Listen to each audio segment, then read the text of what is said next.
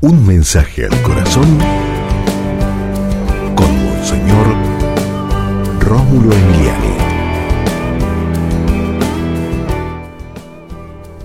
Oremos por los padres de familia, por este hombre, por esta mujer, unidos en matrimonio, que están formando una familia, Señor.